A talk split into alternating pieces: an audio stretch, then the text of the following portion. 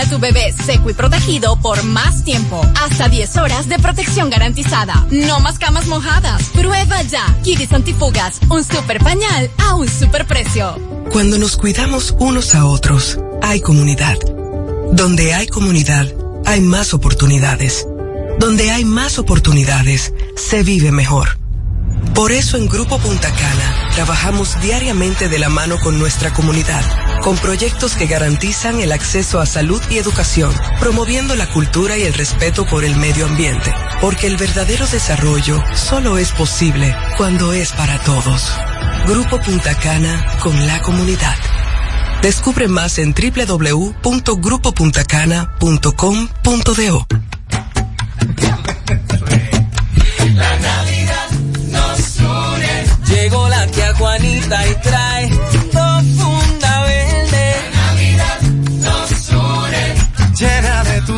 chocolate pa'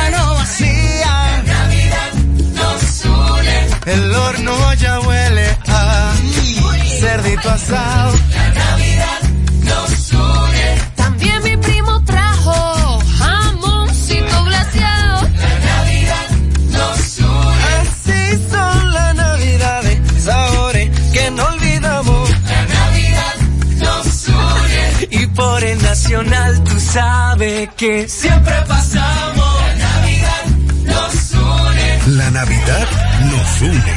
Supermercados Nacional. La gran diferencia.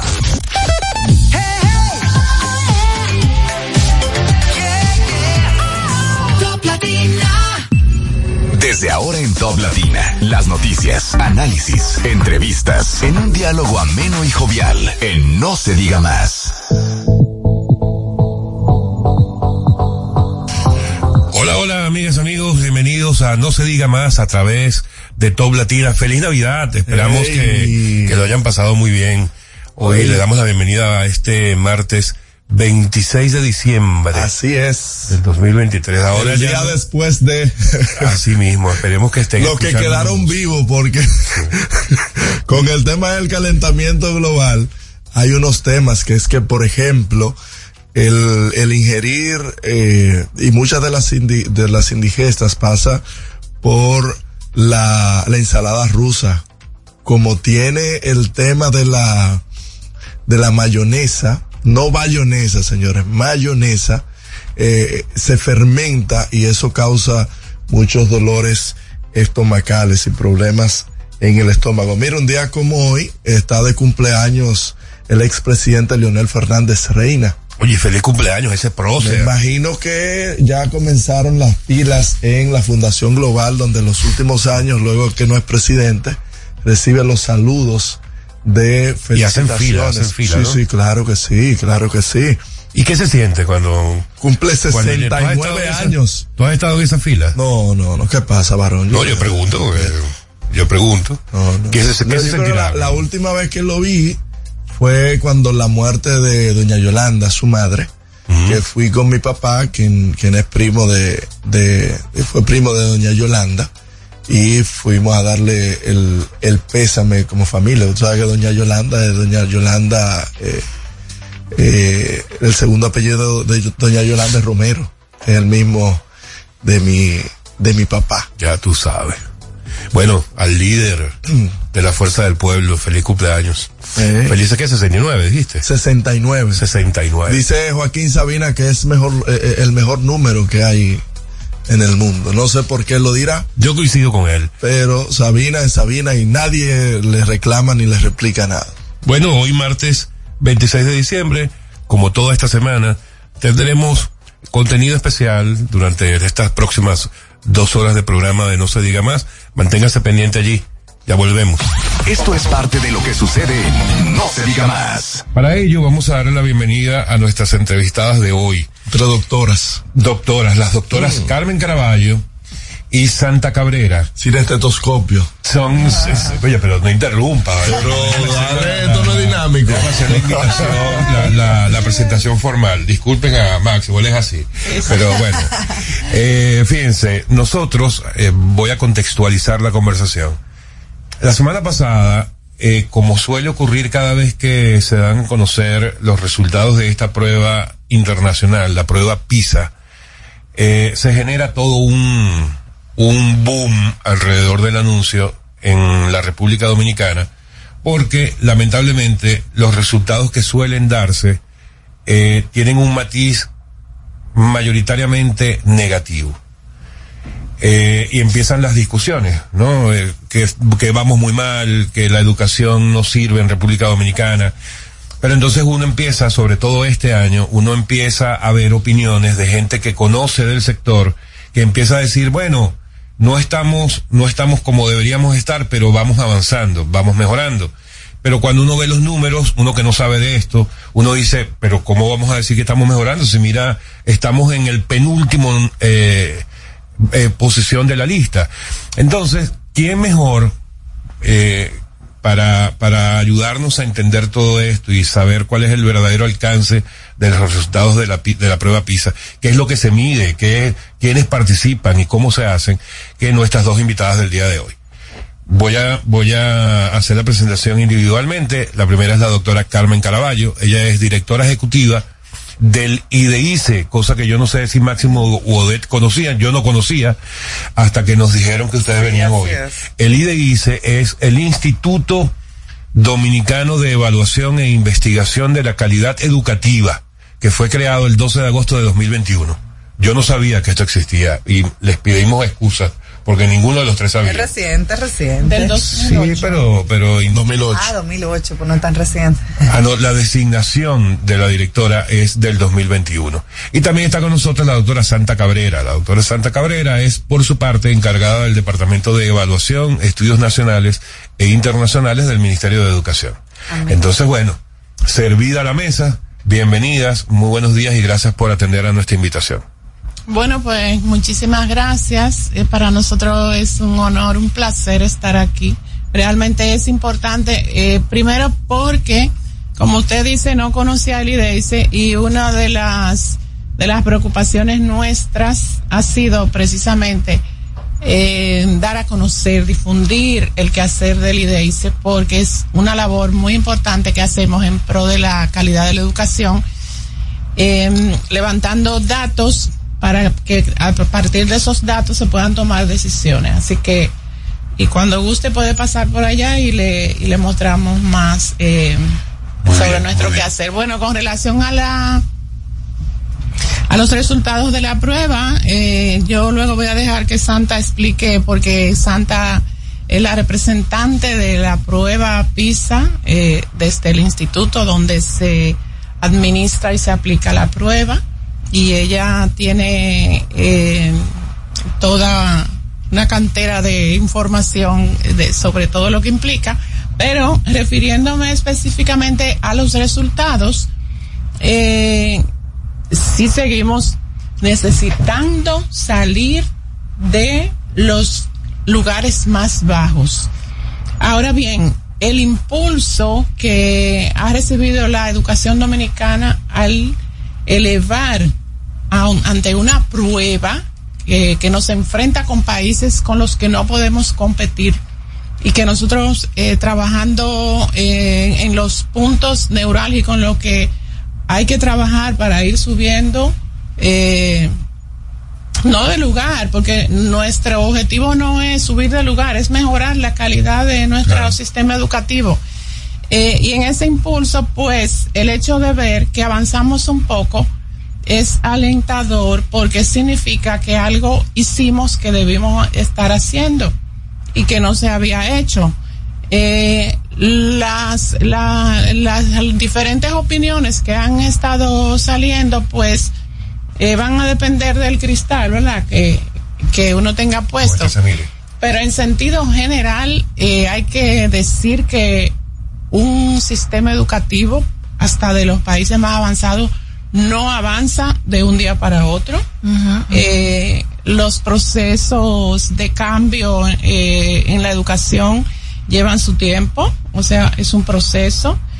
Y el hecho de que al menos hayamos identificado los puntos donde hay que ir mejorando, eh, ya son alicientes para que nosotros sepamos hacia dónde, por dónde guiarnos. Ahora fíjese, disculpe que le interrumpa. Antes de ir a los resultados de este año, eh, usted tiene muchísima razón, lo hemos dicho aquí varias veces, que unas reformas que puedan dar resultados o que puedan evidenciar resultados tangibles en el tema educativo son a largo plazo. Pero República Dominicana participa de las pruebas PISA desde el 2015. O sea que eh, habiendo tenido el, eh, ¿cómo se le diría? El atrevimiento, la osadía de integrarse a este tema de PISA en el 2015, ya van ocho años. Y en ocho años no hemos podido hacer más que elevar estos pequeños puntos, no estoy, no estoy minimizando los resultados de este año porque entiendo que sí son alentadores, pero no deberían ser más los avances si ya tenemos ocho años que nos estamos comparando con el mundo entero. Ciertamente, ciertamente, eh, probablemente debimos, deberíamos haber tenido con todos los esfuerzos que se han hecho, con todo lo que se ha invertido, eh, deberíamos tener, deberíamos estar eh, en otra, en otra posición, no ante la prueba PISA, sino en otra posición, ¿eh? eh pero yo pienso que que ya como que se han identificado cuáles son los aspectos neurálgicos, por ejemplo, nosotros hemos tenido unos eh, resultados de, en términos de lectoescritura y comprensión lectora, eh, una tradición de bajísimos niveles, porque algo pasa en los primeros niveles, en, el, en la enseñanza en los primeros niveles. Entonces, ahora eh, se han estado tomando medidas y, desarrollando, impulsando proyectos precisamente para tomar ese foco donde inicia el proceso eh, de, aprendizaje de los niños y niñas, porque ahí donde, es donde se siembran las debilidades que van a seguir afectando los grados siguientes y por consiguiente toda la vida eh, del estudiante. Entonces, eh, ese es un aspecto identificado ya, como hay muchos otros aspectos identificados y en los que se está trabajando y es donde empezar, pensamos que, que va a empezar a cambiar. Sí, por, por, ejemplo, ya, ya tenemos identificados el qué, ahora el cómo Ajá. y cuánto tiempo tardará en desarrollar y en, en apalear eso, por ejemplo. Sí. Bueno, el cómo, ya por ejemplo desde el Ministerio de Educación se están impulsando algunos proyectos eh, en, la parte de lectoescritura se desarrolla un proyecto con base que es dirigido a los primeros grados y, con esto lo que se está tratando de implementar otras metodologías para poder fortalecer el, aprendizaje de la lectoescritura y desarrollar la comprensión lectora, que es lo que va a ayudar a, a favorecer los demás aprendizajes que vienen en los siguientes grados. Eh, en términos, por ejemplo, de la educación secundaria, eh, también a nivel de toda la primaria, porque fíjense, la, la prueba, lo que, lo que ha revelado, la mayoría de los aspectos de esta prueba, lo que ha revelado es que falta un proceso de análisis eh, crítico de los muchachos, razonamiento lógico, y, y también ahí se está trabajando fuertemente para hacer un cambio en las estrategias que utilizan los docentes. De hecho, eh, los docentes han, han estado siendo capacitados y ahora mismo tuvimos un, un grupo grande de docentes, eh, se le hizo su inducción a los que ganaron los concursos y, y, ya se les está formando en nuevas metodologías y nuevas estrategias. A mí me parece muy interesante que estemos tocando el tema de los docentes. Eh, porque eh, Eduardo Hidalgo, el presidente de la ADP, consideró irrelevantes estos resultados. Y la realidad es que a pesar de que hemos avanzado, la República Dominicana se mantiene en una posición muy desfavorable en estos resultados de PISA. Y me gustaría saber cuáles son esas causas eh, responsables de este bajo rendimiento continuo de los resultados PISA. ¿Son los maestros? ¿Es todo el sistema? ¿Cuáles son las causas que han identificado hasta ahora? Bueno, eh, empezando por el sistema, porque el sistema es que tiene que proporcionar a los docentes eh, un, este, unas posibilidades de mejorar sus competencias. ¿eh? Si no se la proporciona, pues no la mejoran. Ahora se les está eh, proporcionando. Siempre ha habido capacitaciones. Las capacitaciones normalmente han sido eh, dos días, tres días cuando va a iniciar el año. Eso no cambia una práctica docente. Uh -huh. eh, los acompañamientos son necesarios porque te pueden hablar en un taller de una metodología y luego en el aula quizás tú no la sabes implementar. Entonces, el hecho de que las, los procesos de capacitación sean, eh, abarquen más tiempo, más esfuerzo y otras, y otro tipo de estrategia, pues va a favorecer, eh, porque ciertamente, el rol de los docentes, eh, el impacto del, de, la, de la práctica docente eh, es vital en, en el cambio en la calidad educativa. Eso es así. Aparte de muchísimas otras otros aspectos que, que no solamente conciernen a la responsabilidad del docente. ¿Cuáles pudieran ser esos? ¿Cuáles otros?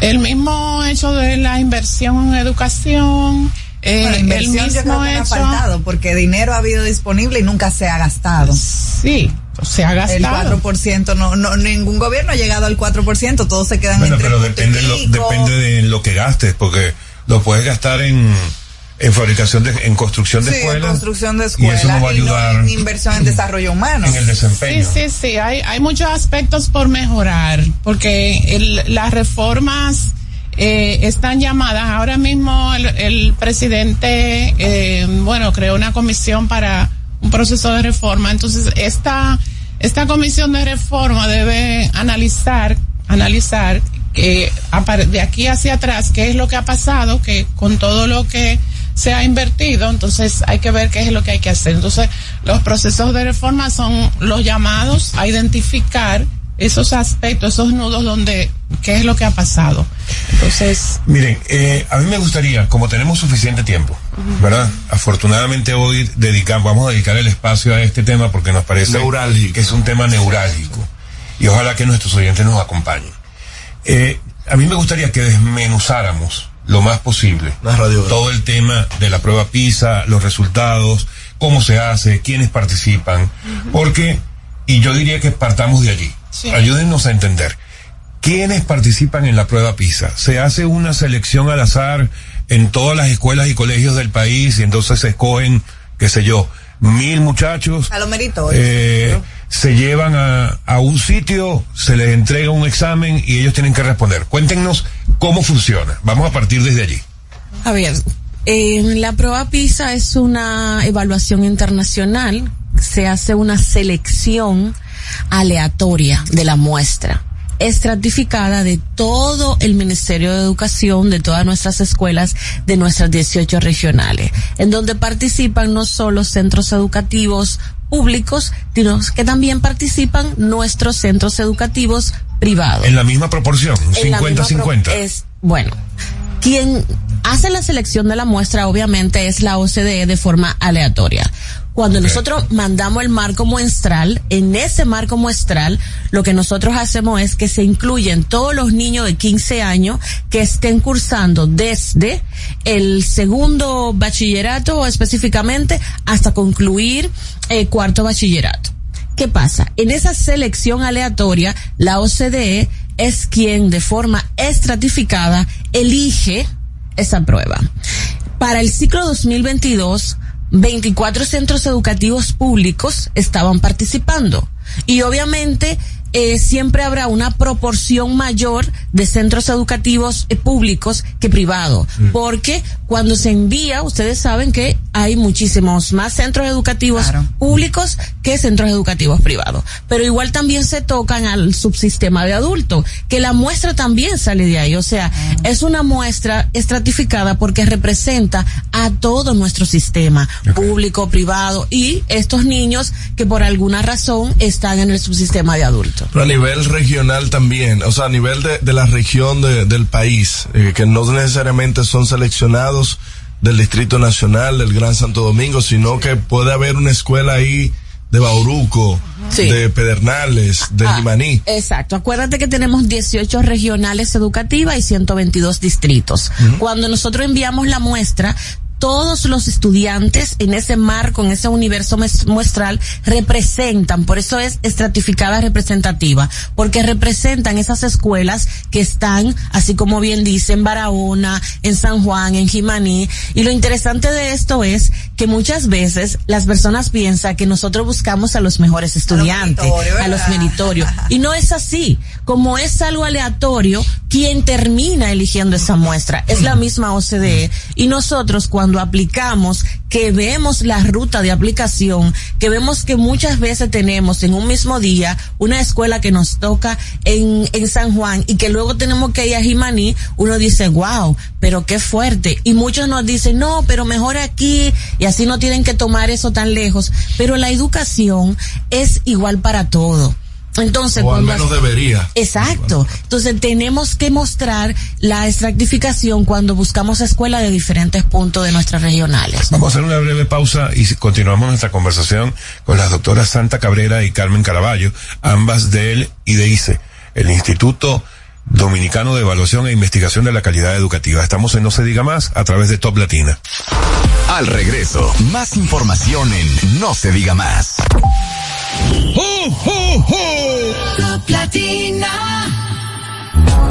Dale un toque dulce a tus mañanas con las nuevas French Toast Sticks de Wendy's. Mmm, deliciosas tostadas francesas cortadas a mano, crujientes por fuera y suaves por dentro, servidas con rico sirop. Pruébalas, el desayuno perfecto para tener un buen día. Solo en Wendy's. Cuando nos cuidamos unos a otros, hay comunidad. Donde hay comunidad, hay más oportunidades. Donde hay más oportunidades, se vive mejor. Por eso en Grupo Punta Cana trabajamos diariamente de la mano con nuestra comunidad, con proyectos que garantizan el acceso a salud y educación, promoviendo la cultura y el respeto por el medio ambiente, porque el verdadero desarrollo solo es posible cuando es para todos. Grupo Punta Cana con la comunidad. Descubre más en www.grupopuntacana.com.do. La Navidad es rica, más una noche buena se celebra en mi tierra. La Navidad de adentro, la que viene del alma, solo se ve en Quisqueya. Presente todo el tiempo, presente en cada mesa de los dominicanos.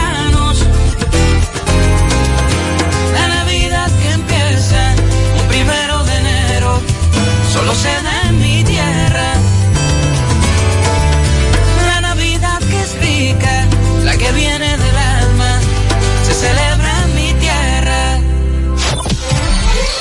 ¿Cómo celebramos la Navidad en República Dominicana? Aquí en el Seibo se goza la Navidad. Aquí hay aguinaldo en todos los barrios. La iglesia se encarga de eso. La música la ponen toda la noche los musicólogos durante todo el mes de diciembre. Así que si tú quieres, echa para acá para que disfrute la Navidad al estilo del Seibo. Y así celebramos la Navidad en República Dominicana. Este segmento fue presentado por Gobierno de la República Dominicana. El Ministerio de Industria y Comercio y MIPIMES, en alianza con diversas instituciones públicas y privadas, presenta el evento digital más completo del Caribe, Encadena.do, la primera feria virtual de encadenamiento productivo que se celebrará los días 17, 18 y 19 de enero del 2024. Regístrate gratis hoy mismo en www.encadena.do. Farmacia Medicar GBC es la farmacia de todos los dominicanos con un 20% de descuento en las compras en las farmacias, 20% de descuento también en las compras que realizas a través de nuestra aplicación que puedes descargar en Google Play o en Apple Store como Medicar GBC. Gracias por preferirnos y hacernos la farmacia de todos los dominicanos. Que ahora Randy y más de 100.000 dominicanos lleguen tranquilos y seguros a sus trabajos gracias al teleférico de los Alcarrizos, lo logramos juntos. Gobierno de la República Dominicana. Entérate de más logros en nuestra página web, juntos.do.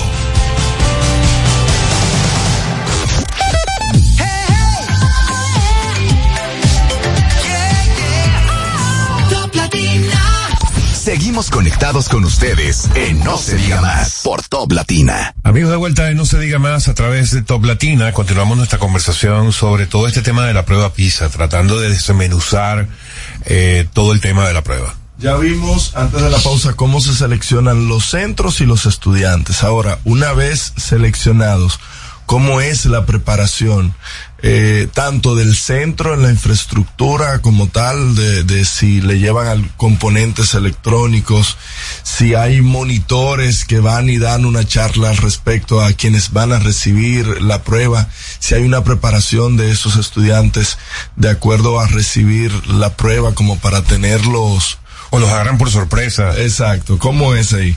A ver, la prueba se hace con un proceso de aplicación que tarda a 30 días el proceso de aplicación de la prueba. ¿Qué pasa? La prueba PISA no comienza específicamente para aplicarla el mismo año que se selecciona o que ya se sabe cuáles son esos centros, sino que comienza un año antes. Cuando hablamos de PISA, hablamos de competencias, hablamos de tres competencias. Los centros que son seleccionados dentro de la muestra, nosotros sabemos esa información, pero el centro todavía no lo sabe. ¿Por qué? Para evitar, porque estamos midiendo competencia. ¿Y qué, qué van a hacer esas competencias? Son habilidades que el estudiante se supone que debe saber al cumplir 14, 15 años específicamente. Algunos tienen 15 y algo, pero son 15 años.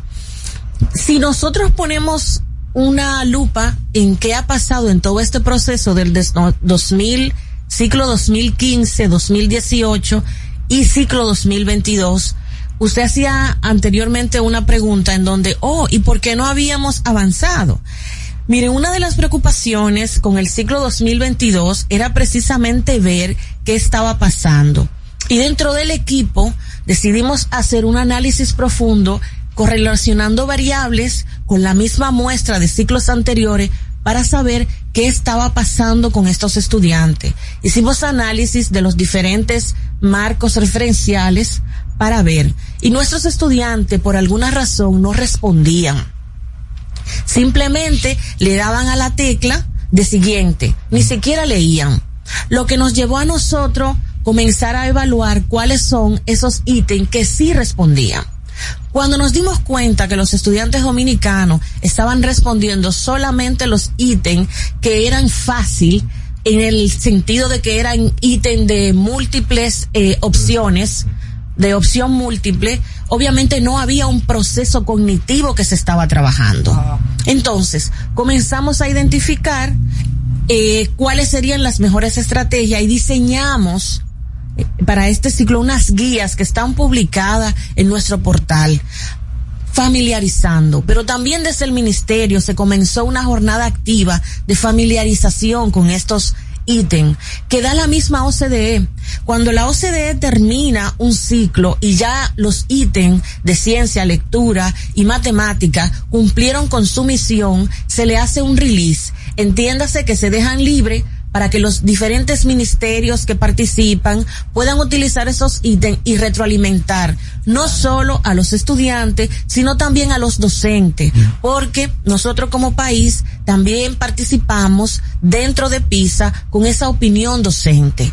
Los indicadores de PISA son más de 22 indicadores específicamente. Y cada uno de estos te dice, te cuenta una radiografía de cómo está este elemento o esta variable en este proceso. Y cuando comenzamos a ver y a desmenuzar que no estaban respondiendo, que ni siquiera los cuestionarios de padres, los cuestionarios de estudiantes, de directores, porque el centro educativo se le envía un cuestionario para que el director pueda llenarlo, estaba dando problema. Todas esas cosas comenzamos nosotros a analizar y a motivar, sobre todo porque PISA no tiene consecuencia. Y hay una idea de que cuando pensamos en evaluación es porque hay una consecuencia, hay una penalidad. Qué barbaridad, ¿eh? Entonces, es interesante verlo porque cuando no se sabe bien si va a tener una repercusión en, en mí como estudiante, en mí como, como docente, en mí como director, hay ciertos miedos. Como no la tiene, comenzamos a motivar y a familiarizar a todos esos centros y a todos esos profesores para que entendieran que esto solamente sirve para ver cómo están esas habilidades que se supone que un estudiante de 15 años debe tener. ¿Cómo, cómo, Perdón, como, como ministerio, como parte de, de- del órgano, ¿verdad? Rector, eh, no pudieran, eh, porque lamentablemente, y, y vamos a contextualizar un poco, nosotros hablábamos con un catedrático la semana pasada acerca de las, de, de PISA, y él decía exactamente eso, como que los estudiantes están eh, todos en, en lo que piensan es en su nota. Como que el sistema educativo se ha diseñado que solamente se, la, la personas se involucran o tienen algún tipo de interés por las consecuencias, por las notas. Entonces usted dice muy bien que incluso las autoridades de las escuelas dejan de, de llenar eh, eh, cosas de, de PISA porque no hay una consecuencia. Ustedes como órgano rector eh, o parte, pudiéramos decir, no pudieran eh, incentivar eh, con algún tipo de eh, no, no sé, incentivo o consecuencia a estas escuelas que no quieran participar eh, de PISA? Mira, en, re- en relación a, a esto que ha empezado a explicar Santa, esa estrategia que se, eh, se desarrolló, la hicimos en coordinación con la OEI, el Viceministerio de Asuntos Técnicos Pedagógicos y el IDEICE, eh, y fue bien interesante eh, ver que estaba eh, dando estaba dando resultados estaba dando sus frutos con los ejercicios que se como dice ya las de los ítems liberados que se estaban utilizando para ejercitar a los estudiantes en una modalidad de evaluación a la que ellos no están acostumbrados, porque normalmente, ¿cuál es el tipo de evaluación que se le da? Cuestionario o, o selección múltiple, pero el, el tema de, de razonar para poder dar una respuesta es el menos presente en el tipo de pruebas comunes que dan, que se dan eh, para promoción. Eh, entonces, ellos, esa estrategia ayudó, una, Am, porque como, como explicaba Santa, el, el, el índice de respuesta de nuestros estudiantes era el más bajo prácticamente, o sea, se hizo un estudio eh, fuera de, de por qué nuestros estudiantes, por qué nosotros estábamos en esos últimos lugares y, y comenzaron a elaborar una hipótesis de si no sería porque tienen un tan bajo nivel de respuesta. No por lo que ella explica, como esto no me va a promover ni me va a quemar, y además de eso, es tan difícil, pues yo sigo, el estudiante sigue, no se preocupa. Entonces, esa motivación que se le, que se fue generando en esa estrategia, eh, ayudó a que los estudiantes se sintieran, eh, Claro, motivados. que, motivados y con una responsabilidad, porque de hecho la OEI desarrolló una, mm, una campaña, toma el control. O sea, la prueba, los resultados de la prueba están en tus manos. Y eso se desarrolló eh, previo, eh, previo a la prueba. Entonces, eh, eso junto a, a- los otros aspectos que ella explica de que los mismos eh, docentes se involucraron, se hizo, fue todo, todo una, una estrategia masiva. Eh, autoridades de, de la, del, del MINER fueron eh, a todas las regionales también acompañando todo el proceso. Eh, de manera que esa, esa, ese gran esfuerzo de motivación también puede haber influido en que los estudiantes se preocuparan por responder más y que tuvieran ma- mayores competencias para poder responder. Miren, eh, la semana pasada, eh, a propósito de las conversaciones que hemos tenido alrededor de los resultados que se anunciaron, eh, yo personalmente le decía a uno de nuestros invitados que por qué era tan difícil, o que si era tan difícil, hacer como se hace en otros temas, eh, ver experiencias de otros países en las que el sistema educativo estuviera funcionando, si no perfecto, por lo menos mejor que en República Dominicana, como para verlo como experiencia, como caso de éxito, a ver de qué manera se podía aplicar esas mejoras, ese sistema que estuvieran eh, llevando adelante en otros países donde se estuvieran viendo mejores resultados y aplicarlos acá. Eso se hace, no se hace, no le interesa al Ministerio de Educación de República Dominicana ver casos de éxito para, de otros países para aplicarlos aquí, pero me lo dicen después de esta pausa en No se diga más a través de Top Latina. Ya, ya volvemos. Al regreso, más información en No se diga más. La Navidad es rica, más una noche buena se celebra en mi tierra. La Navidad de adentro, la que viene del alma, solo se ve en Quisqueya. Presente todo el tiempo, presente en cada mesa de los dominicanos.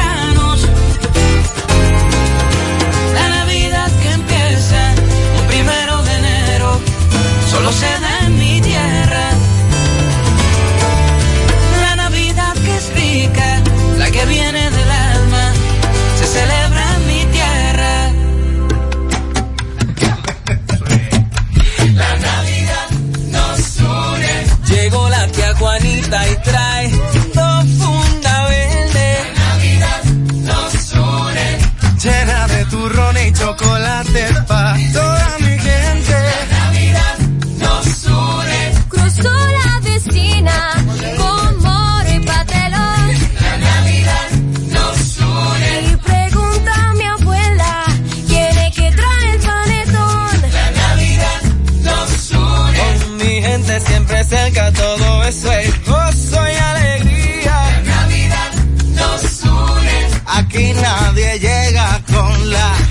Mano vacía. La Navidad nos une.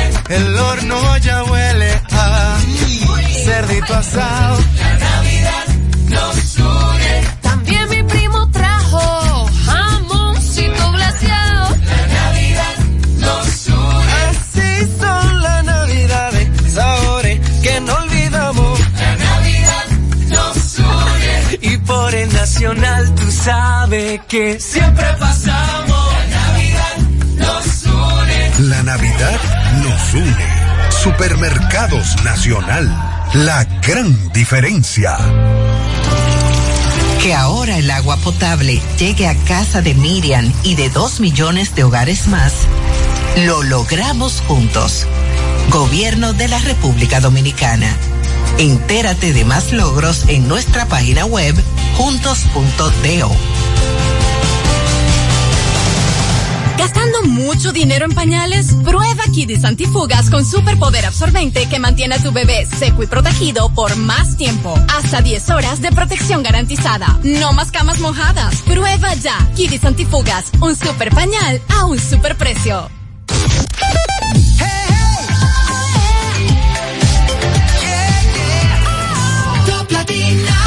Seguimos conectados con ustedes en No se diga más. de vuelta en No se diga más a través de Top Latina. Había dejado una pregunta antes de la pausa, aunque en el en la pausa eh, aquí en la cabina surgió otro tema que me parece aún más interesante de lo que yo le había planteado, pero vamos a retomar lo que había dicho y después vamos a ese tema. Yo les había preguntado que si era tan difícil que pudiéramos ir a ver casos de éxito en otros países, por lo menos los parecidos a nosotros en la región, en las que uno pudiera ver, mira, allá se están llevando adelante X tipo de iniciativas que han mejorado el sistema educativo de ese país. ¿Por qué no lo hacemos en República Dominicana? o si lo hacemos y e igual no ha funcionado. ¿Cómo? De hecho, de hecho eso se hace, siempre se ha hecho intercambios eh, tanto de personal técnico, docente que van a ver experiencias a diferentes países o que vienen aquí a mostrar buenas prácticas. Ahora bien, eh, el hecho de verlas simplemente no va a, a solucionar, sino forman parte de las políticas educativas. Entonces hay que integrarlas a las políticas porque muchas veces eh, sucede que el- ese grupo de docentes a lo mejor que va a una experiencia pues lo implementa en su centro, probablemente tenga un impacto, pero no es una, no es algo que se traduce a política A generalizada. sistema, exacto. Entonces ahí es donde hay que articular bien para que eso se eh, fue- pueda ser este generalizado. Claro. La gestión de los centros tiene mucho impacto en el, en el aprendizaje de los estudiantes también, como decíamos, como yo decía al principio y que ustedes me preguntaban, el, el- el- la responsabilidad del docente en la calidad del aprendizaje de los estudiantes eh, está muy matizada también, muy influen- influenciada por la gestión del centro, por la- las personas que llevan la gestión del centro y, y, y esa sincronía que hay y ese nivel de responsabilidad de los gestores eh, para eh, implementar las políticas, pero sobre todo para eh, coordinar con la comunidad, con los padres, eh, para fortalecer las capacidades que tiene instala- instalada no solamente en términos de los docentes, sino de los coordinadores y de todo el personal.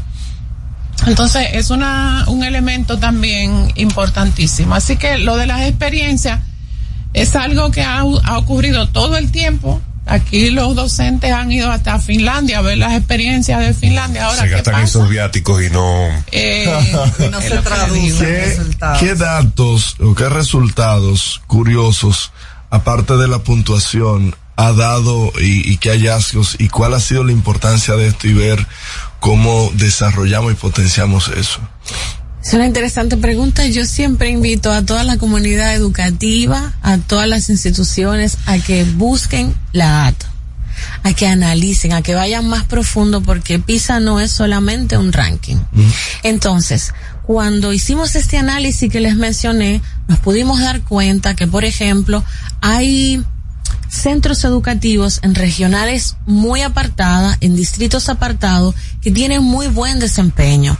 Y esto nos llama a nosotros la atención porque ahí en estos centros, como por ejemplo en Monteplata, En hay provincia. centros, hay centros que tienen excelente desempeño. Y uno comienza a, a preguntarse, mira, tan apartado, tan difícil acceso, pero el desempeño es muy bueno. Por ejemplo, en San Juan, en esos lugares en donde realmente hay una, un, un contexto distinto, hay centros que están dando milésimas y milésimas de diferencia. Y en educación las milésimas cuentan. Cuando tú tienes centro que por alguna razón tiene mejores prácticas, hay que comenzar a pensar cómo incorporar qué está pasando ahí y motivar a que se siga buscando. La data de PISA es muy rica. Por ejemplo, la data de PISA hemos visto por e- que te da eh, bienestar, te da una relación del bienestar de los estudiantes, cómo los estudiantes se sienten al finalizar eh, la etapa preuniversitaria. Y también te dice cuán motivados están ellos para una carrera. Nosotros, por ejemplo, eh, analizamos la, la parte de la resiliencia. ¿Por qué? Porque esta variable de resiliencia, acuérdense que en el, en el 2022 recién estábamos pasando COVID. Y entonces también se hace, eh, se hizo para este ciclo toda esa profundidad de la resiliencia, del bienestar, de la motivación del alumno hacia una futura carrera y obviamente también la resiliencia de parte del profesor y de los estudiantes. También hay algo interesante que es la tecnología. Cómo los estudiantes están conectados en un muy alto por ciento de su tiempo con tecnología para poder evidenciar mejoras en matemáticas, porque la educación ha cambiado la forma de enseñar. Claro. Si algo positivo nos enseñó la pandemia de tantas cosas negativas que hay, es que nosotros cambiamos. La educación también cambió. ¿Cómo percibimos la enseñanza? Pero ya va, perdóneme que le interrumpa allí. Porque eso no coincide con algo que hablábamos en la pausa. en la pausa, y era el otro tema que quería que habláramos al aire, el tema de que pareciera, por lo que ustedes nos comentan, que en el, en el campo, en las zonas rurales, se pueden observar incluso mejores desempeños que en la ciudad, en las zonas urbanas. Pero si lo, si lo contrastamos con el tema de la tecnología, en teoría, quien más acceso tiene a la tecnología son los que están en las zonas urbanas. Entonces, ayúdennos a entender esa parte. A ver, lo que pasa es que como PISA te da tanta riqueza, PISA te da dentro de los puntajes de matemática cuánto fue lo exactamente lo que nosotros como país tenemos en el ranking, pero también te hace correlaciones de cómo estudiantes que tienen acceso a tecnología puede desempeñar no solo resolución de problemas, sino que también cómo puede visualizarse a futuro para próximas carreras relacionadas con matemática y tecnología. Entonces, en el desempeño, cuando se hace esta prueba, obviamente, vemos estas mejoras o estos mejores desempeños en estas partes aisladas, porque tal vez, que es lo que pensamos nosotros, el compromiso que existe, es, esa, esa manera que tiene ese profesor, ese, ese, esa mamá, ese papá, cuando ese niño tiene que ir a la escuela y por alguna razón no se quiere levantar, mira, es importante, mira, tienes que ir.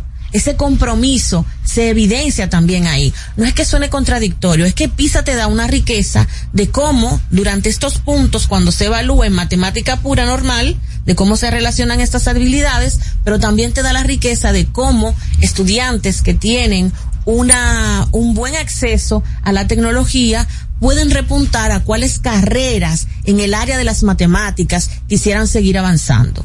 Es, es por ahí que va eh, esa parte que te da que te da PISA. ¿Por qué en las zonas urbanas o en las zonas rurales pueden evidenciarse mejores desempeños que en algunas zonas urbanas? También pareciera contradictorio. Eh, yo podría decir algo. Eh, esos son de los aspectos que mueven a la idea a pensar en otras investigaciones eh, en base a los resultados de PISA y de cualquier prueba. Porque no es algo que nosotros podemos decir ahora, ah, los resultados de, de Monteplata son mejores porque eso tenemos que tienen que investigar. Tiene, tenemos que eh, estudiar exacto, cuáles fueron las variables que incidieron eh, para que a lo mejor una zona donde no la conexión no es buena o no le llegaron los equipos eh, sacara unos, unos unas puntuaciones eh, mejor en algunos aspectos que eso puede haber pasado en zonas no tengo el dato de en cuáles zonas ocurrió eh, pero sí, sí, eh, lo que yo decía de la gestión y lo que yo decía del seguimiento eh, personalizado a esos estudiantes puede incidir también en una zona. Y, y con relación a la, a la tecnología, ahora mismo también este resultado, yo pienso que ayudó muchísimo el hecho, paradójicamente, la pandemia ayudó a que nuestra población estudiantil algunos que ni siquiera habían tenido una, una tabla en las manos, un celular, tuvieran acceso a la tecnología, porque la, la, la prueba es digital en, en, en aparatos eh, computadora, eh, computadora. Entonces, eh, previamente muchos niños de eso, muchos jóvenes quizás no tenían la destreza para, para esto. Y la adquirieron a, a raíz de que tuvieron acceso a todo eh, este a todos los aparatos que a los que tuvieron que acceder para poder desarrollar las clases en eh, en el marco de, de, de ese programa de, de sí de la virtualidad que pudo eh, desarrollar el Ministerio de Educación. Eso hay que reconocerlo ese es un factor que puede estar asociado también a un mejor desempeño de los estudiantes. Entonces, y de ahora en este contexto que tenemos estos resultados y que qué bueno que la palestra pública se está poniendo el tema de la educación eh, cada vez más, eh, quizá no por buenas noticias, eh, pero qué bueno que estamos teniendo esta discusión. Y me gustaría saber la naturaleza de su institución es hacer investigaciones para contribuir a que siga mejorando la calidad de la educación. Cuando nos ponemos a discutir eh, en, estos medios de qué es lo que está pasando con la educación, que está cada vez como en detrimento. Eh, echamos la culpa que si son los profesores, que si es eh, responsabilidad del propio sistema, del propio MINER. Entonces, desde sus investigaciones, díganos cuáles son esas causas y, y cómo se puede contribuir a mejorar la calidad de la educación en la República Dominicana. Bueno, el IDEI se investiga sobre diferentes eh, factores de los que eh, forman parte del, del, del sistema educativo eh, en sentido general. Eh, ¿Cómo nosotros hacemos? Bueno, eh, en esta gestión nosotros hemos intentado, estoy hablando de tres años para acá en que estoy en, en, en la posición, lo que hemos hecho es un acercamiento al, a las diferentes instancias del Ministerio de Educación, porque nosotros fuimos creados para dar, eh, proporcionar información al ministerio para que pueda tomar decisiones en políticas. base a sus políticas Claro. que están corriendo. Entonces, para asegurar que realmente nuestras investigaciones estén dando respuestas pertinentes y en base a lo que el ministerio necesita, pues nos acercamos a las diferentes instancias del ministerio, eh, dígase a los niveles, eh, a las direcciones de currículo, otras instancias, eh, de modo que nos puedan indicar en qué necesitan información. Ah, mira, nosotros estamos implementando, psicología está implementando este programa, pues necesitamos esta información.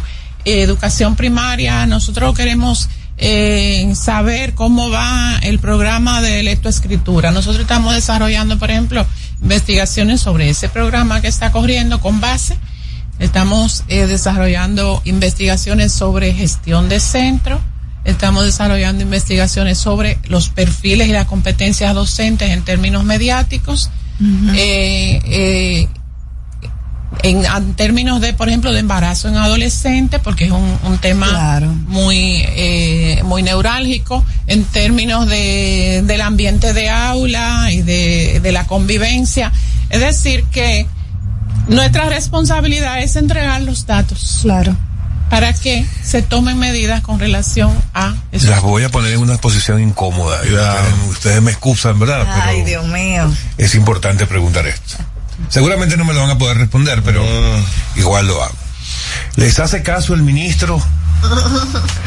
¿Le hacen caso las personas que tienen que hacerle caso dentro del ministerio cuando ustedes llevan este tipo de planteamiento? Bueno, como, como yo le decía, para asegurar que se haga, se tomen en cuenta eh, lo que nosotros estamos generando, si educación secundaria nos dice, mire, nosotros necesitamos saber cómo va eh, el bachillerato técnico en artes, como nos pidieron. Cuando nosotros entreguemos esa, esos resultados, pues nos van a hacer caso porque nos lo pidieron. Bien. Ok. O sea, es de su interés. Las investigaciones que estamos haciendo es del interés de las diferentes instancias que tocan. Miren, eh, ya prácticamente se nos está acabando el tiempo, ¿verdad? Pero no quiero dejar de hacer esta pregunta antes de ir a la última pausa para regresar. A mí me gustaría saber la opinión de ustedes en cuanto a cómo ha sido manejado el tema de los resultados de la prueba PISA del 2022, o sea, lo que ocurrió en el 2020, eh, la semana pasada. Y yo les preguntaría directamente, ¿ustedes creen que ha sido justo el tratamiento que se le ha dado a los resultados? Si hacemos una, una suma de lo que han dicho, lo que hemos dicho en los medios de comunicación, lo que se ha dicho en las redes sociales y lo que ha dicho la opinión pública en general con respecto a los resultados. Pero me lo dicen después de esta pausa por el día de hoy. Estamos en No se diga más a través de Top Latina. Al regreso, más información en No se diga más. Tienda es sinónimo de Joarla. Proyecto es sinónimo de Guara. Negocio es sinónimo de Claudia. Comercio es sinónimo de Rosa. Mercado es sinónimo de Katy. Emprende se escribe con tu nombre. Mujer que crea su futuro. Descubre un espacio lleno de beneficios para acompañarte desde la idea inicial hasta la apertura y desarrollo de tu negocio a través de capacitaciones y mentorías. Tú también puedes ser parte de Emprende Mujer. Popular. A tu lado siempre. Tenemos una tierra buena, fértil, con frutos que hacen que un país pequeño se vea gigante. Esa tierra la trabajamos, porque como país tenemos una meta, producir orgullo. No hay país pequeño si sus frutos lo hacen grande. Ferquido, crece lo mejor de aquí. Patrocinador oficial de Creso, creando sueños olímpicos. Dale un toque dulce a tus mañanas con las nuevas French Toast Sticks de Wendy's. Mmm, deliciosas tostadas francesas cortadas a mano, crujientes por fuera y suaves por dentro, servidas con rico sirop. Pruébalas, el desayuno perfecto para tener un buen día. Solo en Wendy's. ¿Cómo celebramos la Navidad en República Dominicana? En Santiago, la Navidad es una de las épocas más esperadas del año. Se activan los puestos de ventas tradicionales de Puerco en Puya, en Bellavista, debajo del puente de los hermanos Patiños. La decoración de los barrios para el concurso Decora tu barrio ya es una tradición. Hay que ganarse esos cheritos. El día 25 uno se lo dedica a compartir con los niños en familia y no se puede quedar las mañanitas y los aguinaldos. Eso es lo mejor. Vengan a celebrar la Navidad con nosotros aquí en Santiago. Y así celebramos la Navidad en República Dominicana. Este segmento fue presentado por Gobierno de la República Dominicana. Que ahora Leonardo y 60 mil dominicanos más tengan su título de propiedad, lo logramos juntos. Gobierno de la República Dominicana. Entérate de más logros en nuestra página web, juntos.do.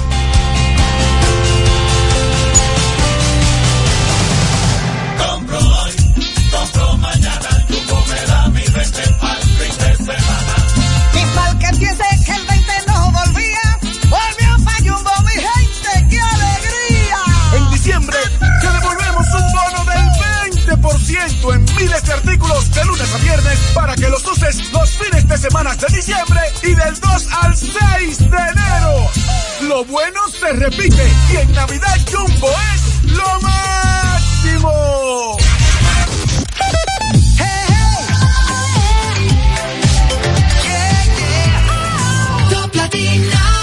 Seguimos conectados con ustedes en No se diga más por Top Latina. Amigos de vuelta, y no se diga más a través de Top Latina. Hemos sido justos, o la opinión pública en general ha sido justa evaluando la, los resultados de la prueba PISA que se anunciaron la semana pasada. Incluso llegaba al punto de pensar qué pensarán los jóvenes que participaron de la prueba. O sea, porque muchos de ellos, si no todos, habrán ido a esa prueba con la ilusión de que tenían un buen desempeño, ¿no? Si pensamos en los 6.700 eh, estudiantes que participaron en la prueba, los 254 centros que participaron en la prueba y en los 254 directores, en los profesores que participaron, tenemos que pensar en que para nosotros, los docentes que estuvimos todos involucrados, para todas las instituciones, es muy satisfactorio ver que se avanzó. Es triste cuando haces tanto esfuerzo y no visualiza ningún avance. Esos estudiantes hoy están felices. ¿Por qué? Porque cuando fueron seleccionados para participar, en ese momento dieron todo lo que tenía. Y ver cómo en matemáticas, 14 puntos, en lectura, 10 puntos, en ciencia, 25 puntos, es interesante. Obviamente nosotros no estamos en los mejores lugares, hay que seguir trabajando, pero las milésimas de avance cuentan, porque en educación eso es importante. Y hay que prestarle atención a que si nosotros seguimos motivando y seguimos trabajando de forma didáctica le- instruccionando a todos estos participantes, podemos tener mejores resultados para próximos ciclos. Nosotros tenemos eh, la tanda extendida, que se ha hablado mucho acerca de ella porque no se tienen las actividades complementarias. También se habla del currículo educativo que data de, de cuando Cuca y Rocatán. Se necesita cambiar el currículum, comenzar a, eh, a, a segmentar a los estudiantes por las facultades que tienen. O sea, hay, hay unos que son muy buenos en matemáticas y otros que quizás la lengua española no le, no le interesa. Se está haciendo algo referente a esto. Las actualizaciones curriculares ocurren cada cierto tiempo y justamente siempre se está actualizando de acuerdo a las últimas tendencias. Lo que recién pasó de COVID es una oportunidad que nosotros estamos trabajando directamente para comenzar a seguir esta idea de la actualización y reforma curricular. Entonces, incorporar estos cambios implica un proceso de consulta, un proceso en donde se lleve a cabo ese involucramiento de cada uno de los niveles, de los docentes. O sea que sí es importante y se está trabajando Y en de, ello. de hecho, hay un currículo priorizado ahora mismo. Eh, o sea, se revisó totalmente y, y está corriendo un, un nuevo currículo. O sea, que no, no es algo que queda eh, paralizado todo el tiempo, eh, cada cierto tiempo, como dice Santa, y que a raíz de la pandemia, pues se hizo eso. De, de destacar los, los contenidos más importantes que se necesitan para, para cambiar un poco lo que era una cantidad de contenidos innecesarios que a lo mejor lo que quitaban tiempo para profundizar en, en lo que se necesita. Eh, Usted hablaba algo, eh, señora Santa, de la resiliencia y, y del bienestar de los estudiantes. Nuestros estudiantes de las escuelas son felices porque, por ejemplo, le cito, le doy un dato que salió hace unos meses, que es por la cantidad de escuelas que no tienen ni siquiera agua potable.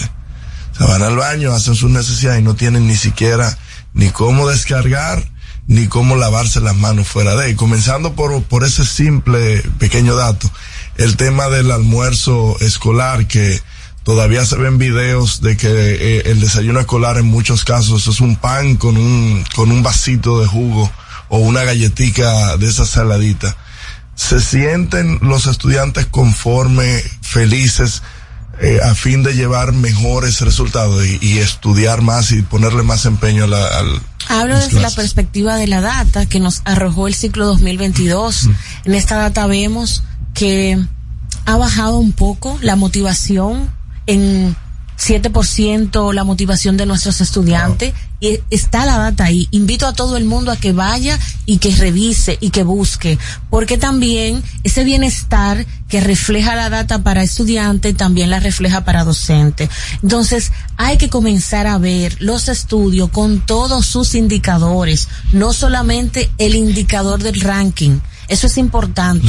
Y crear debate sobre esto. Porque eso es lo que hace PISA. Una vez salen estos resultados, todo este furor que está saliendo a la luz es lo que va a crear el debate. Pero para comenzar a trabajar debate, ven con mis argumentos, mira mi data acá, vamos, solicítala, está gratuita. La OCDE la pone gratuita, pero desde el IDEICE también, toda esa data, una vez está ya sin, em- sin, sin el release, cuando tiene el release, se ubica en nuestras plataformas y se comparte. Y ya que lo menciona, díganos entonces cómo ha mejorado eh, el tema de la motivación en los maestros.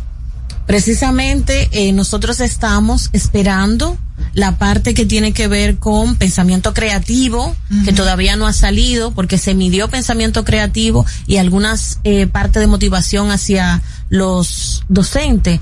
Una vez salga esa data, podemos compartirla con todos. Estaremos pendientes de los resultados. Y como yo les decía, pues todo, todos estos factores asociados a PISA, que no es solamente el- esa puntuación final, todos esos factores nos ayudan a eh, seguir eh, desarrollando otras investigaciones relacionadas con esos factores que van a ayudar a comprender más todo el espectro de la educación dominicana. Bien, eh, la verdad que muy agradecidos porque hayan atendido nuestra invitación. Eh, yo espero que yo por lo menos estoy saliendo mucho más, eh, ¿cómo se le dice? Edificado sobre este tema de los resultados PISA. Me llama muchísimo la atención todo el tema de la data. Si nos puede recordar dónde las personas interesadas en el tema pueden conseguir toda esa data. La data está pública en la página de la OCDE, pero nosotros también en nuestro portal www.ideice.gov.do dejamos todo listo para que cualquier investigador, docente, padre quiera saber más, hurgue en esa data. Muy bien, allá estaremos. ideice.gov.do Vayan y allí van a poder conseguir toda la data pertinente sobre este tema de las pruebas PISA y el desempeño de la educación en el, en el país, en la República Dominicana. Muchísimas gracias. Gracias a ustedes, Gracias a ustedes. muy agradecida de que nos hayan invitado y muy Y agradable. ojalá que tengan más espacios como este. Sí, esta, sí, esta es su casa. Así es, muchísimas Amigos, ha gracias. sido la doctora Santa Cabrera y la doctora Carmen, Carmen, eh, Carmen Caraballo, ambas representantes del IDICE, es el Instituto Dominicano de, esto es dificilísimo e eh, aprendérselo, de investigación De la calidad educativa. de la calidad educativa. Eso mismo. IDICE, IDICE, ustedes saben ya. No se diga más. Una revista informativa con los hechos noticiosos que marcan tendencias en el país y el mundo por Top Latina. Top Latina. Compro hoy, compro mañana, Jumbo me da mi 20 al fin de semana. Y que piense que el 20 no volvía, volvió pa' Jumbo, mi gente, qué alegría. En diciembre te devolvemos un bono del 20% en miles de artículos de lunes a viernes para que los uses los fines de semana de diciembre y del 2 al 6 de enero. Lo bueno se repite y en Navidad Jumbo es lo máximo. Cuando nos cuidamos unos a otros, hay comunidad. Donde hay comunidad, hay más oportunidades. Donde hay más oportunidades, se vive mejor. Por eso en Grupo Punta Cana trabajamos diariamente de la mano con nuestra comunidad, con proyectos que garantizan el acceso a salud y educación, promoviendo la cultura y el respeto por el medio ambiente, porque el verdadero desarrollo solo es posible cuando es para todos. Grupo Punta Cana con la comunidad. Descubre más en www.grupopuntacana.com.do. El Ministerio de Industria y Comercio y MIPIMES, en alianza con diversas instituciones públicas y privadas, presenta el evento digital más completo del Caribe, Encadena.do, la primera feria virtual de encadenamiento productivo que se celebrará los días 17, 18 y 19 de enero del 2024. Regístrate gratis hoy mismo en www.encadena.do. Farmacia Medicar GBC es la farmacia de todos los dominicanos con un 20% de descuento en las compras en las farmacias, 20% de descuento también en las compras que realizas a través de nuestra aplicación que puedes descargar en Google Play o en Apple Store como Medicar GBC. Gracias por preferirnos y hacernos la farmacia de todos los dominicanos. Aprendo en el colegio. Me llena de energía. Me brinda vitamina. Para ganar el juego. Creciendo sano y fuerte. Todos tomamos Fortimal Kids. Un brazo de poder en cada cucharada. Fortalece el sistema inmune de tus hijos con Fortimal Kids, fuente de omega, vitaminas A, D y extracto de malta. Con rico sabor a naranja. Un producto de laboratorios Dr. Collado.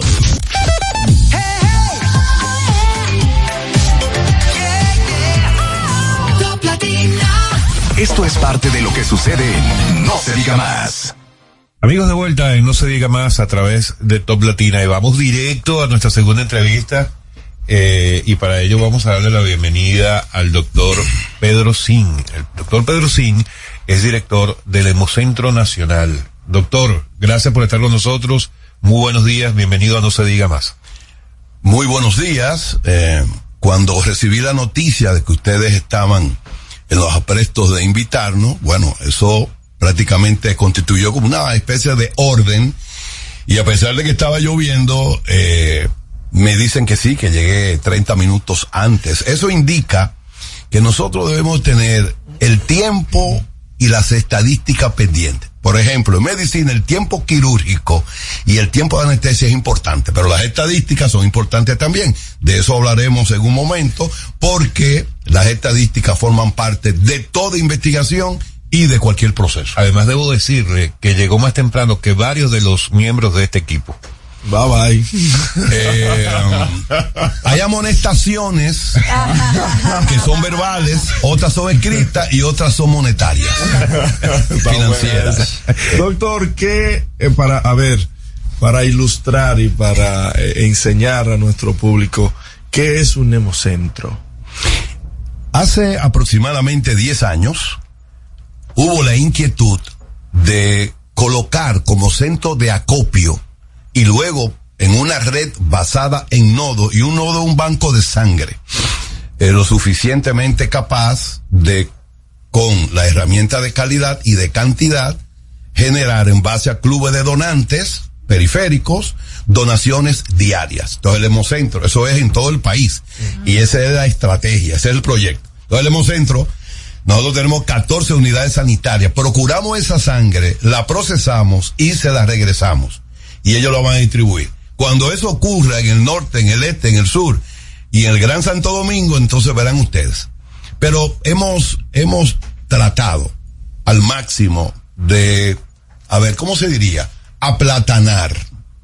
Porque nuestros asesores, excelentes, españoles, eh, ellos tenían una idea, pero obviamente las sociedades son totalmente diferentes entre España y, y República Dominicana, pero no solo eso.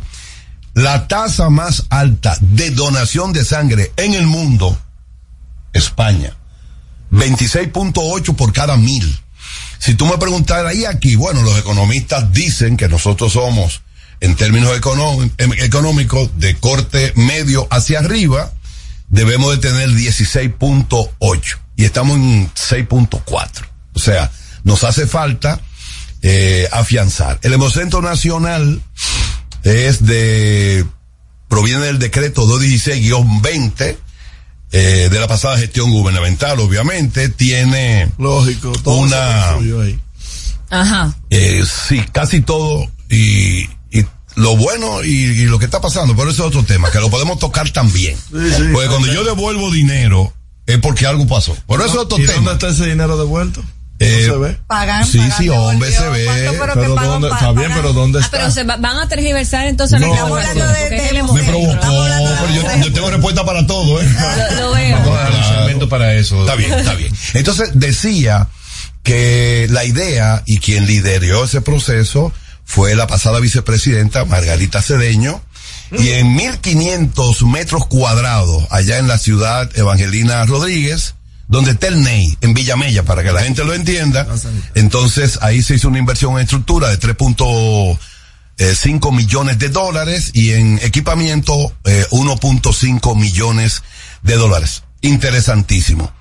El país tiene, no dije debe, repito, tiene que entender que existe la continuidad del Estado, sobre todo en las cosas que son positivas.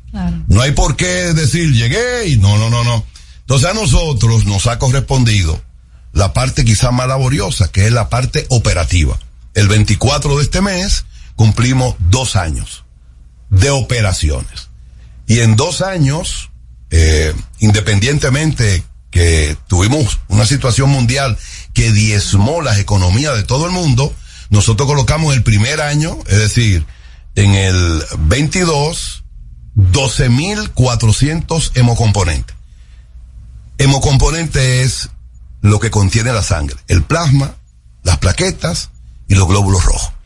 Este año ¿Qué vamos capacidad rumbo puede tener el hemocentro de, de, de producir? La capacidad son miles y miles. Nosotros tenemos, nosotros no usamos nevera, que es lo que utilizan los bancos de sangre. Nosotros, nosotros tenemos cuatro cámaras. Dos para aglutinar lo que nosotros procesamos, como son los glóbulos rojos em- empaquetados sobre todo, que es lo que más se utiliza, ¿verdad? Y se utiliza porque cuando un paciente tiene la hemoglobina baja y va a terapia de transfusión, el glóbulo rojo transporta dentro de la hemoglobina el oxígeno. Por eso es lo más requerido. Y ya no se usa la sangre total prácticamente. Entonces allá tenemos esas cuatro cámaras donde caben miles de componentes. Entonces, como es el centro de acopio, esa es la razón de que tenemos cuatro cámaras y tenemos además un equipamiento y una tecnología que es de primer orden para el mes próximo. Primicia. Nosotros vamos a tener lo que se llaman ácidos nucleicos. Solo un banco lo hace hasta ahora, de 62. Ya nosotros lo vamos a tener ¿Qué son los ácidos nucleicos? Bueno, nosotros estamos prácticamente difiriendo, estamos rechazando 1340 bolsas de sangre porque el registro del examen nos dice que pudiese tener hepatitis B, C o VIH. Tenemos que desecharla Claro. con el ácido nucleico en horas. Tú puedes decir sí o no, con toda velocidad, eh, veracidad. Vamos a rescatar ahí cerca del 40% de lo que hemos estado perdiendo y la sangre tendrá el ribete de calidad, porque la sangre debe de tener los ribetes necesarios de calidad, debe de ser oportuna, pero debe de ser suficiente. Si tú necesitas cinco unidades y yo lo que tengo es una, eso es insuficiente. Doctor, eh, usted ha mencionado, y esto para, como tenemos el tiempo suficiente para hacerlo, vamos a ir incluso a la parte didáctica para que nuestros oyentes, o incluso nosotros, que sabemos poco del tema, salgamos de aquí sabiendo un poco más. Ha mencionado varias veces banco de sangre, haciendo una especie de diferenciación con el hemocentro. Yo te, yo creía, fíjese lo ignorante, yo creía que un hemocentro era un banco de sangre. ¿Nos puede entonces establecer cuál es la diferencia entre un hemocentro y los bancos de sangre? Así como la hematología etimológicamente significa el estudio de la sangre, hematosangre, logía estudio, hemocentro, centro de sangre, o sea, pero centro de acopio. O sea, es un solo hemocentro que a través de una red vamos a estar incidiendo en todo el país. Entonces, eso es importante. Eh, más primicia, ¿no?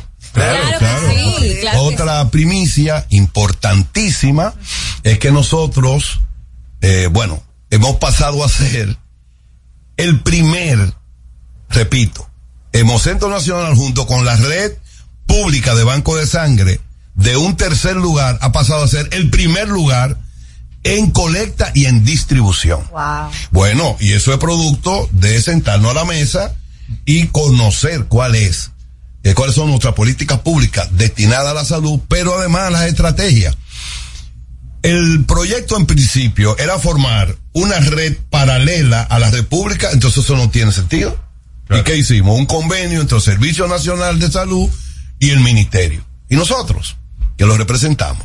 Eso entonces catapultó. Comenzaron los clubes alrededor de los bancos de sangre, de los hospitales, y el año pasado la red pública del Servicio Nacional de Banco de Sangre pudo colectar cerca de 72 mil unidades.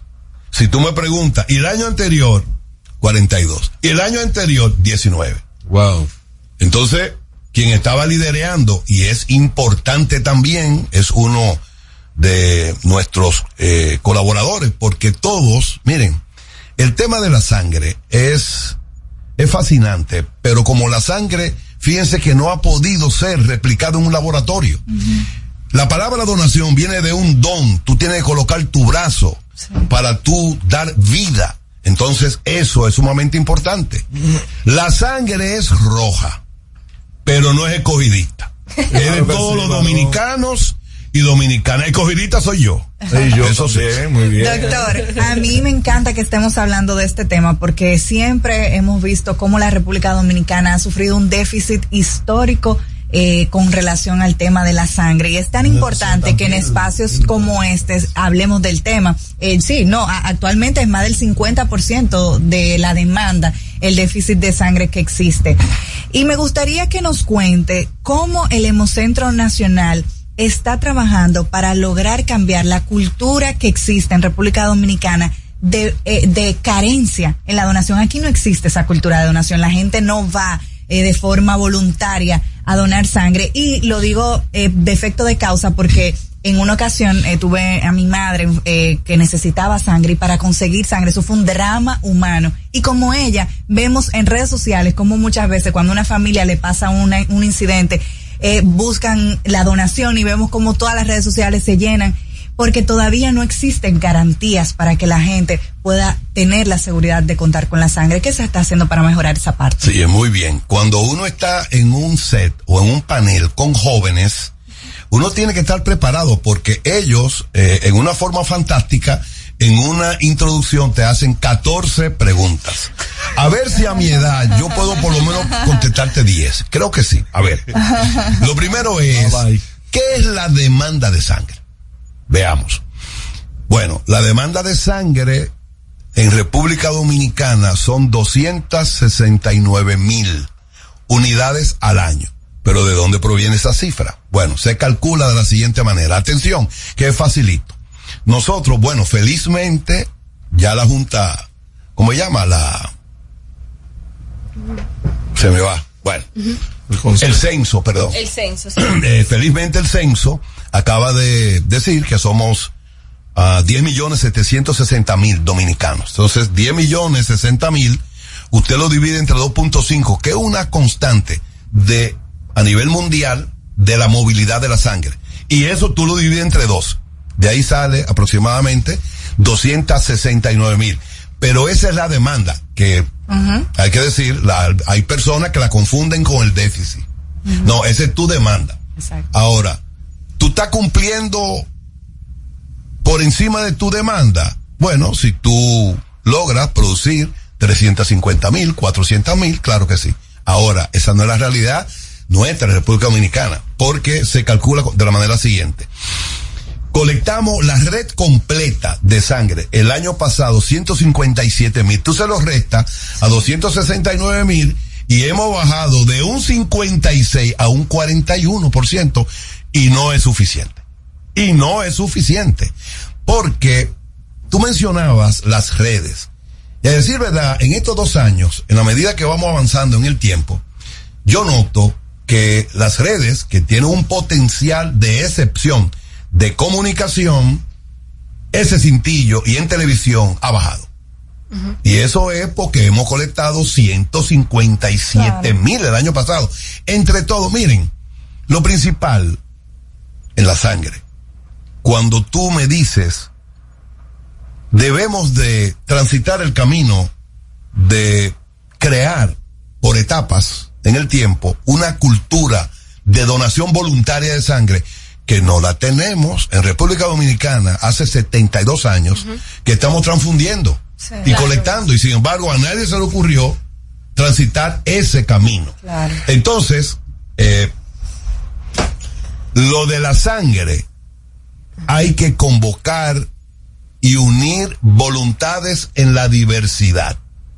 Yo estaba ahora mismo hablando con el diputado Crespo y unificamos criterio de que tanto proyecto de ley sobre sangre y nunca sale, Pedro, tú estás ahí, vamos a juntarnos, todos los diputados, todos los partidos políticos. Muy bien. Y ahí unificamos criterios porque debemos tener una ley sobre la sangre, eso es fundamental.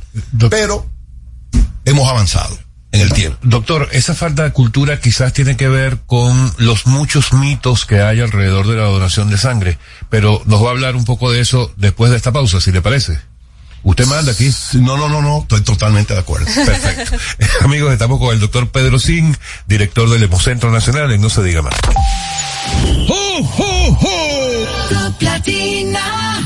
Tienda es sinónimo de Joarla. Proyecto es sinónimo de Guara. Negocio es sinónimo de Claudia. Comercio es sinónimo de Rosa. Mercado es sinónimo de Katy. Emprende se escribe con tu nombre. Mujer que crea su futuro. Descubre un espacio lleno de beneficios para acompañarte desde la idea inicial hasta la apertura y desarrollo de tu negocio a través de capacitaciones y mentorías. Tú también puedes ser parte de Emprende Mujer. Popular. A tu lado siempre. La Navidad es rica, más de una noche buena se celebra en mi tierra. La Navidad de adentro, la que viene del alma, solo se ve en Quisqueya. Presente todo el tiempo, presente en cada mesa de los dominicanos.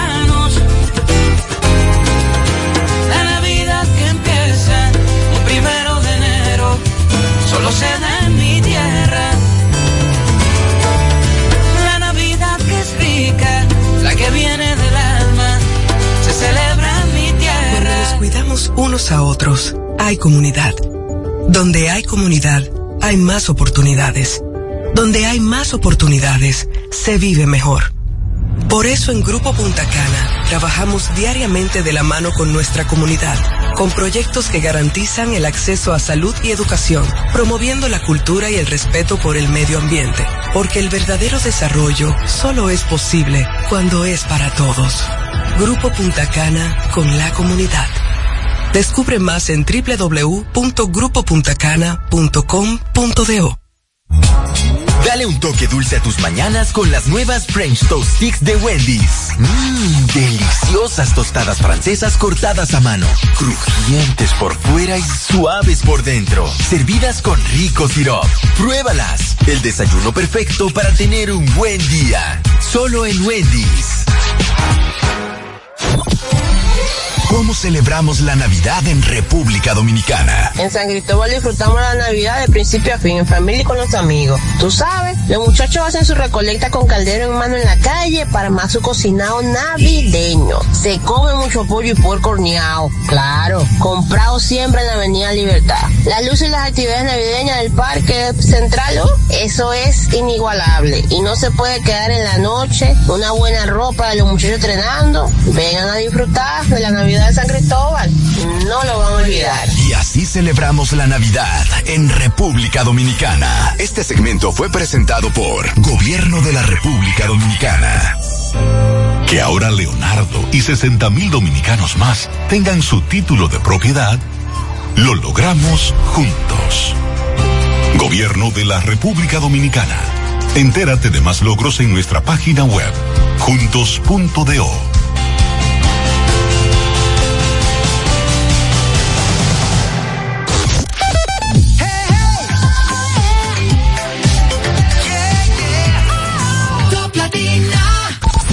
Seguimos conectados con ustedes en No Se Diga Más por Top Latina. Amigos de vuelta en No se diga más a través de Top Latina. Doctor, estábamos hablando, yo le planteaba antes de la pausa, eh, si el tema de la falta de cultura de donación voluntaria de sangre en República Dominicana tenía que ver con esos tantos mitos que hay, por ejemplo, que si la gente fuma, que si la gente que tiene tatuajes no puede donar, que si la gente que tiene gripe en el Las momento que tiene gripe no puede no puede donar, que si las mujeres que están en, su periodo no lo pueden hacer. ¿Son mitos? ¿Son realidad? Cuéntenos un poco de eso. Sí, no sin antes, no sé, en el caso mío, no puedo hablar por otro, pero yo siento que el programa es con una antítesis, porque no se diga más, pero se sigue diciendo, y digo, y digo, y digo. O sea que me gusta, me gusta. Bueno, sí, eh, tenemos mitos, claro que sí. Ese mito de la menstruación. Miren, vamos a poner un ejemplo. Miren qué chulo. Nosotros fuimos una tarde a firmar un acuerdo con el Ministerio, no es que está ahí Tobiso, no, Industria y Comercio. Industria y Comercio, Ahí. Ministerio de Y entonces eh, ocurrió que en una tarde colectamos 36 y 34 fueron mujeres. Iban donde mi doctor, mire, yo doné. O sea que no, ese embuste no es verdad. Miren, la menstruación, eh, nada que ver, si usted tiene su menstruación normal, es la hemoglobina. ¿De acuerdo? Si usted tiene, si usted es sexo femenino, mujer, y tiene 12.5 gramos de hemoglobina o más, puede donar tres veces al año. Dicho de otra manera, cada cuatro meses. En el caso del hombre, no importa de qué partido sea, de 13.5 gramos de hemoglobina y cuatro veces al año. Dicho de otra manera, cada tres meses. Otro, el piercing o el tatú, el tatuaje que es tan frecuente en los jóvenes. Miren, eh, si el tatuaje tiene o el piercing tiene más de seis meses puede donar. Por eso es importante el ácido nucleico que mencionábamos ahorita. Entonces, eso ya es un mito. Eh, que si fumar, que si... Estos vipers que tienen ahora los muchachos, está, ¿por qué que usan una chimenea, una chimenea ¿Por qué usan esa vaina? ¿Eso tiene alguna No, doctor, pero- adicción? Porque el cigarrillo sí, tiene Sí, tienen adicción. Ah, tiene. Doc- doctor, pero el donante debe pagar a la hora de, de hacer esta donación. ¿Tiene algún costo para conservar esta sangre? Yo, yo estaba preocupado porque las preguntas intensas, que son las que me gustan, como que no habían salido, pero ya llegó, la, llegó la primera. Ah, llegó la primera. Para Mire, acomodarlo, lo eh, tú, me, tú, me, tú me ayudas a yo decir que en el Hemocentro Nacional todo es gratuito. ¿Por qué? Bueno, porque la dirección que hay para de vida del dominicano y salvar vidas también, sobre todo los pobres que aún esperan por nosotros, dice lo siguiente, debemos de transitar por etapas, ¿verdad? Consolidando y de manera sostenida para que la sangre sea un bien público en República Dominicana, que tenga sentido de gratuidad. Entonces el Hemocentro, como rectora de la sangre, tiene ese compromiso. Y hasta ahora, en dos años, que vamos a cumplir, reitero, el 24, hemos avanzado lo suficiente. ¿Cuál es la diferencia? Bueno, la diferencia está en que debemos sentarnos a la mesa y tratar de unificar, porque de repente tenemos la Cruz Roja, ¿verdad? Que lleva un donante y entonces por insumo y reactivo eh, le cobran tres mil pesos. Es lo más barato. Repito, en el Hemocentro es gratis, no tiene un chele. En otros, cinco mil. En otros, seis mil. El otro si Hasta tiene... siete mil. eh. No, no, yo tengo un caso de 15 mil. Sí. Porque si tú tienes dinero y mamá está en intensivo, entonces es complicado. Entonces, y la sangre o, o negativo. Sí, la, sí, pero eso, eso es interesante. Eso es interesante. No importa, la oposición tiene buenas ideas también. Miren, eh, la sangre más frecuente es la O positivo, 48%. Luego la A positivo, cerca de 28%. Luego la B positivo, cerca de un 10%. A partir de ahí, menos. Pero ¿qué ocurre? Como la O positivo es la más frecuente, es la más requerida por vía de consecuencia. Entonces yo he tenido allá, interesante, cinco o seis unidades de O negativo y he tenido una de O positivo. O sea que la movilidad de la sangre es uno de los aspectos que todo eh, gerente de banco de sangre, o si se quiere, del hemocentro, entonces debe de tener muy, pero muy pendiente. En caso de la mujer, debe de tener poco más de 100, 102, ojalá que sea más de 105 libras, a pesar de que tuvimos en la Universidad Autónoma de Santo Domingo, en dos días colectamos 360 unidades. Todavía una estudiante pequeñita que por poco la difieren y entonces, bueno, cruzó. Bueno, pues miren, esa fue el récord de llenar la bolsa. En serio. En cinco minutos se llenó la bolsa. Wow. O sea que eso tiene muchas aristas y va a depender mucho. Hablando de la UAS, yo recuerdo que cuando Emma, la pasada rectora, hacía campaña por ganar la rectoría, su principal propuesta era crear eh, centros de acopio en las regionales, tanto en la sede principal como en las regionales de la Universidad Autónoma de Santo Domingo. Eso me imagino que no ha llegado, eh, eh, nunca se ha concretizado y creo que sería algo muy bueno y muy interesante de, porque tienes un público cautivo, joven, activo, que puede también servir como, como donante recurrente. Eh, bueno, yo creo que pude haberme equivocado, pero también tengo momentos en que es aliado mío. Eso es una observación de primer orden. Bueno, vamos entonces a hablar de eso. La Universidad Autónoma de Santo Domingo, de la cual yo soy profesor desde 1986, impartimos entre otras hematología médica. Bueno, pues tenemos un proyecto maravilloso. eh, ya lo presentamos y ahora vamos a avanzar sobre el ámbito operativo. El proyecto consiste en formar un club de donantes con las siete, ocho facultades, no medicina nada más. Entonces, lo que estamos discutiendo ahora es si colocamos una unidad fija de donantes dentro del recinto y, repli- y replicarlo, como tú dices, o la otra propuesta es en dos semestres tener cinco grandes colectas.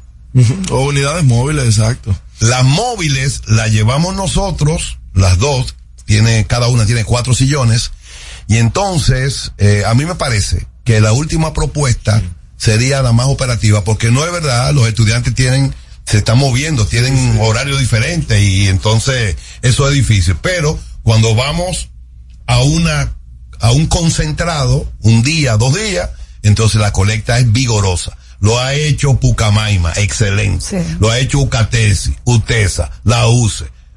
UNFU y la última fue UNIBE y en un rato, perdón, la última fue INTEC y en un rato 96 colectamos. Las universidades están dentro del Sí. proyecto, Sí. las iglesias.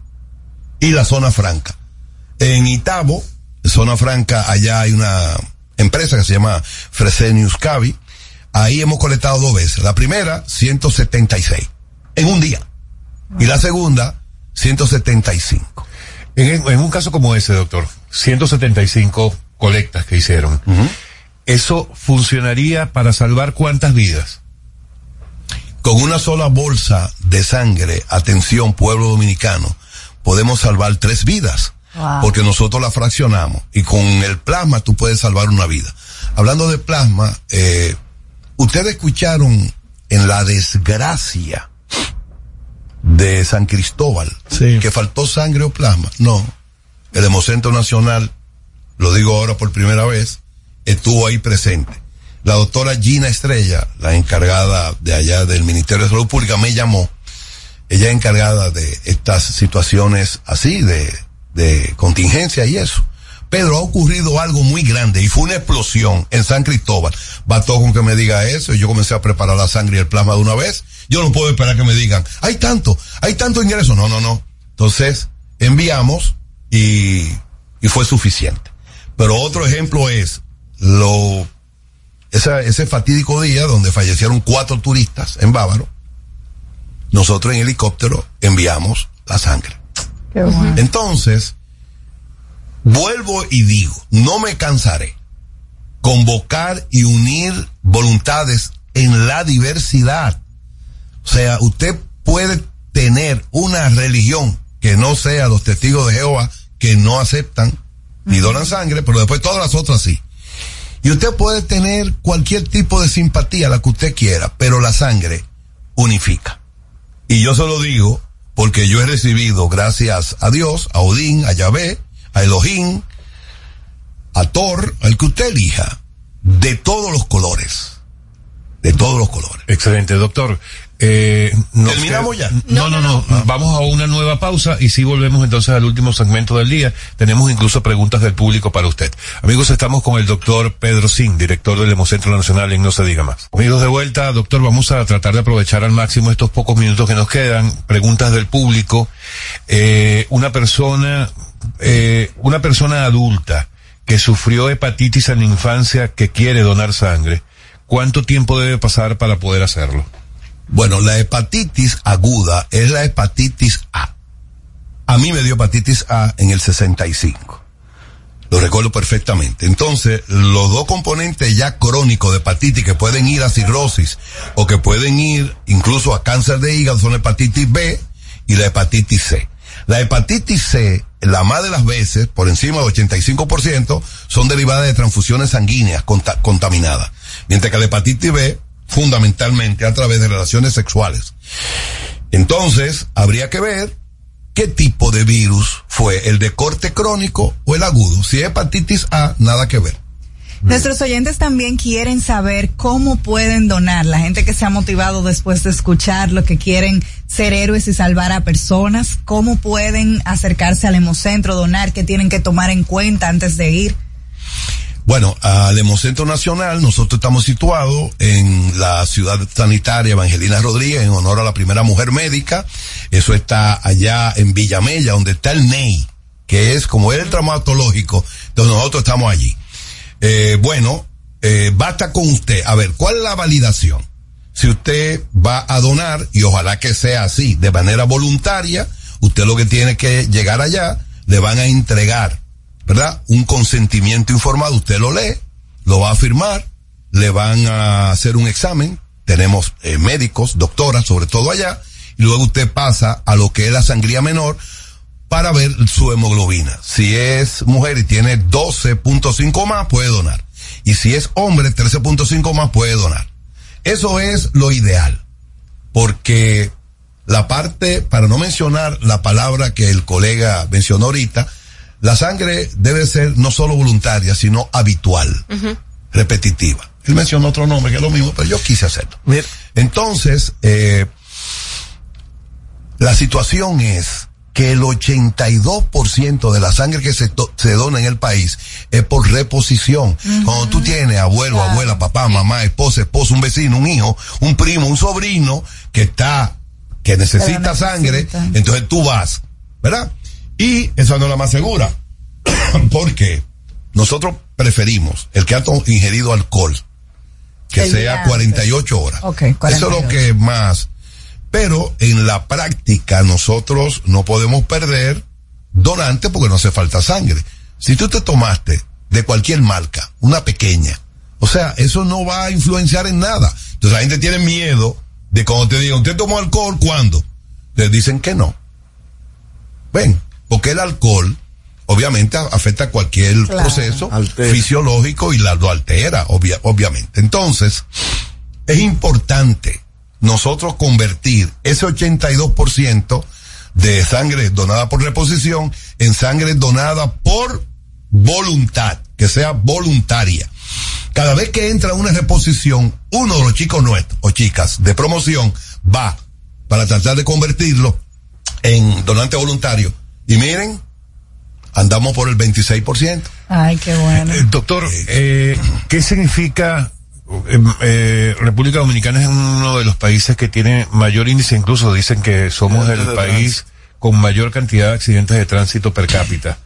¿Eso qué representa en, en este tema de la donación de sangre? ¿Qué tanto, qué tanta sangre tiene que utilizarse eh, en accidentes de tránsito? Dicho de otra manera, la- los requerimientos de sangre más importantes en terapia de transfusión es accidente de tránsito, en gastroenterología, en obstetricia, pero sobre todo en hematología y oncología.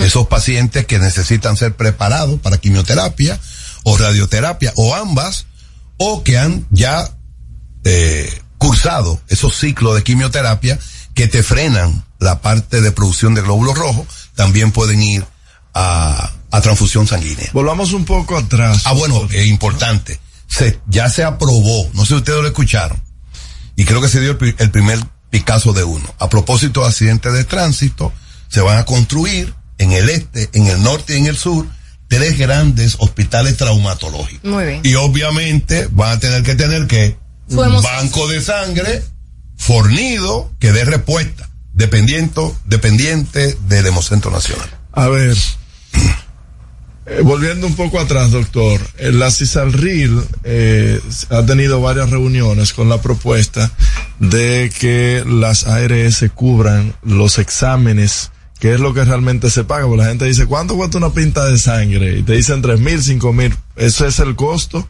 por los estudios. ¿En qué va eso si usted está de acuerdo con que ese costo sea absorbido por las ARS y el seguro que nosotros pagamos? Eh, lo primero es que tú acabas de aseverar algo muy importante.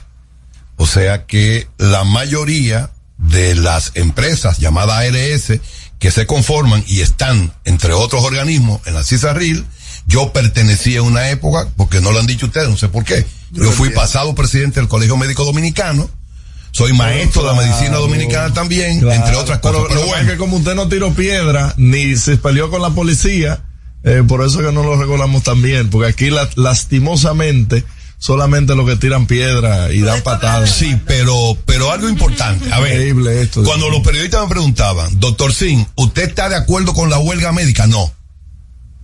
Y algo muy sencillo. Si de alguna manera nos vamos a poner de acuerdo después de la huelga, nos ponemos antes y no la hacemos. Miren qué sencillo. Qué grande el doctor. ¿Eh? Oíste, Waldo. O sea que lo apoyé, soy asesor de él. Waldo no hizo huelga en la gestión pasada. Eh, y vamos a transitar ese camino. Eh, el presidente Abinader lo conoce. eh, y el problema es, yo tengo esa facilidad, puedo cambiarte de tema cuando tú quieras. Mira, tenemos, tenemos una realidad. La ley de colegiación estipula que el Colegio Médico Dominicano es asesor en materia de salud del Estado. Sí. Entonces, si eso se hace y se convoca en ciertos organismos que no estamos todavía, yo creo que damos un buen paso. Pero volviendo a tu inquietud, solo, y hay que decirlo, Senasa, ¿verdad? Es la única la cual tú puedes facturarle cuando alguien va a requerir la sangre, lleva un plástico de Senasa y entonces eso se factura.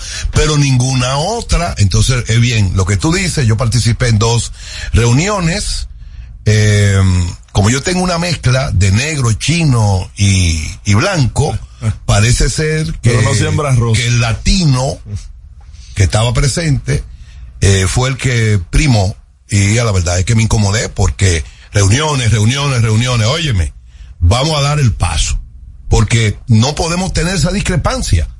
Una ARS paga y las otras no. Claro. Entonces, eso tiene que resolverse. Porque de alguna manera estamos discrepando dentro de las mismas ARS y yo creo que las ARS, atención, yo dije una vez, las ARS son como Haití. ¿Cómo? Y Percio Maldonado, mi amigo, me dijo, Pedro, pero Haití es un estado fallido. Yo no me refiero a Haití como estado, sino como territorio. ¿Va a desaparecer? No. Las ARS tampoco. Y eso es simple. La banca, la radio, la televisión y los periódicos. Poder económico. Entonces, cuando yo fui presidente del colegio médico, el que asesora y dirige eso, me dijo, nadie había dicho eso. Vamos a acompañarnos. Vamos a acompañarnos y vamos a colaborar porque mientras más presión en la base social más deprimida existe, van a haber convulsiones sociales. Entonces, vamos a trabajar entre todos, entre todos. Muchísimas gracias, doctor, por habernos acompañado y haber tenido esta conversación tan interesante. Yo no sé si tengo dos segundos, pero siempre me gusta dejar caer eh, algunos, algunos mensajes. Hay uno que es oriental. Es muy cortito, pero me fascina. Y dice, cuando bebas agua, recuerda la fuente. Hay otro que es un anónimo que dice, no mida tu riqueza por las cosas que posees, sino por aquellas que jamás cambiaría por dinero. Y la última, que es de mi autoría, es, grandes retos nos aguardan porque días gloriosos nos esperan. Buenos días. Se acerca la transformación de la República Dominicana. Para ese caso, para ese caso es que sirve el nombre de nuestro programa, porque después de eso uno dice, No, se, diga más. No se diga más. Una revista informativa con los hechos noticiosos que marcan tendencias en el país y el mundo por Top Latina. Top Latina. La Navidad es rica, más de una noche buena se celebra en mi tierra. La Navidad de adentro, la que viene del alma, solo se ve en Quisqueya. Presente todo el tiempo, presente en cada mesa de los dominicanos. La Navidad que empieza un primero de enero, solo se da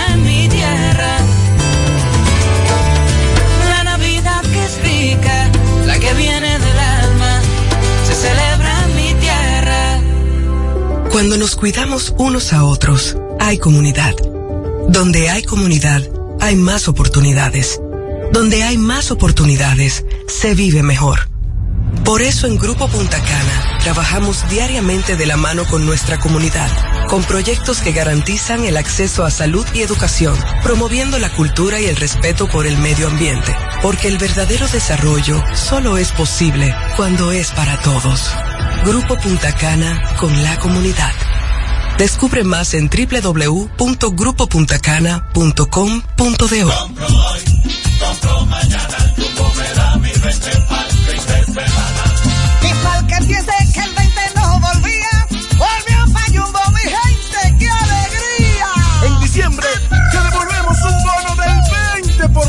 en miles de artículos de lunes a viernes para que los uses los fines de semana de diciembre y del 2 al 6 de enero. Lo bueno se repite y en Navidad Jumbo es lo máximo.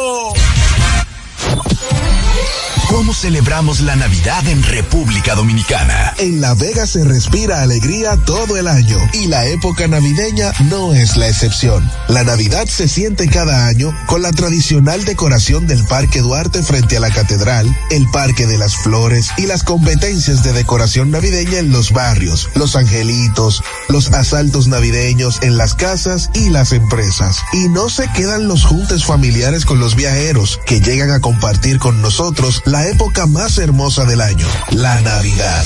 Y así celebramos la Navidad en República Dominicana. Este segmento fue presentado por Gobierno de la República Dominicana. El Ministerio de Industria y Comercio y MIPIMES, en alianza con diversas instituciones públicas y privadas, presenta el evento digital más completo del Caribe, Encadena.do, la primera feria virtual de encadenamiento productivo que se celebrará los días 17, 18 y 19 de enero del 2024. Regístrate gratis hoy mismo en www.encadena.do. Farmacia Medicar GBC es la farmacia de todos los dominicanos con un 20% de descuento en las compras en las farmacias, 20% de descuento también en las compras que realizas a través de nuestra aplicación que puedes descargar en Google Play o en Apple Store como Medicar GBC. Gracias por preferirnos y hacernos la farmacia de todos los dominicanos. Bueno amigos, se nos acabó el tiempo, Máximo Romero. Dios mío, pero cuántos temas interesantes ¿eh? de, de este especial que preparamos para todos ustedes para este martes. Gracias por estar en sintonía con nosotros y junto con Alex nos vamos ahora para la Fundación Global a, a felicitar al presidente Fernández. No se diga más. No se diga más. Una revista informativa con los hechos noticiosos que marcan tendencias en el país y el mundo por Top Latina. Baby, yo sé que cuando te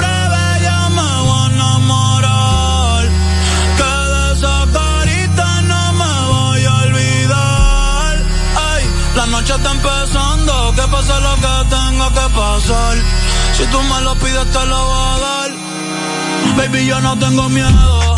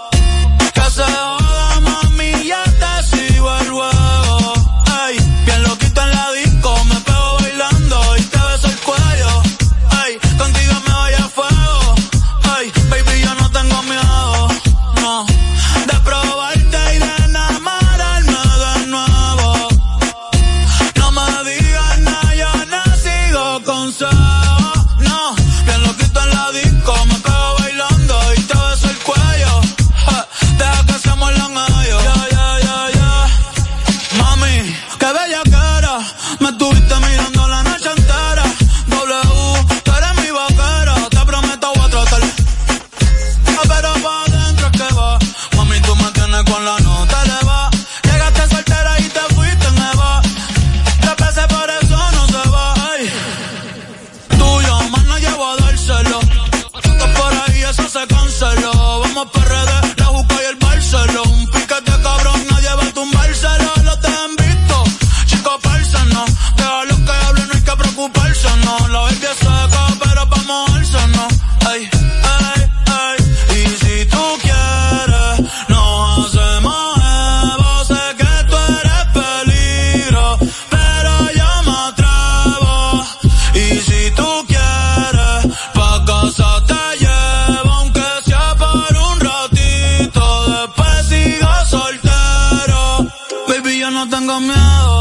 miedo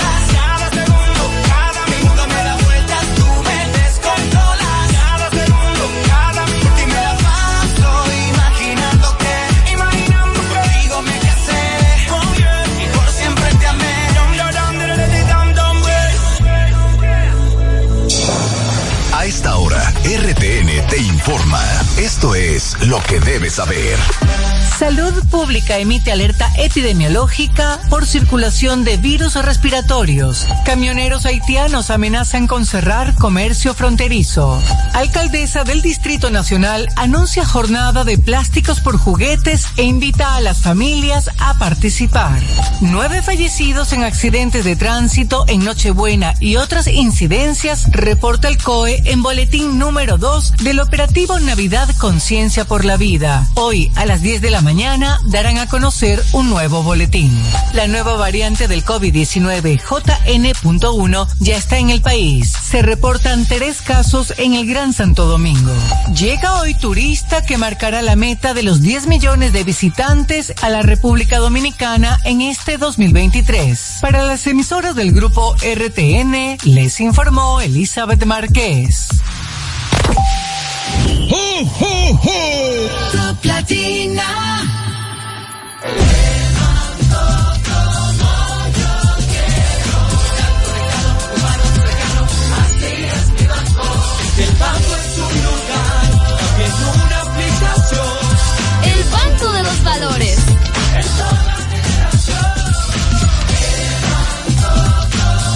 bueno que hay un banco que sabe estar presente en la manera en que cada uno decide vivir la vida. El banco como yo quiero. Banco BHD, el futuro que quieres.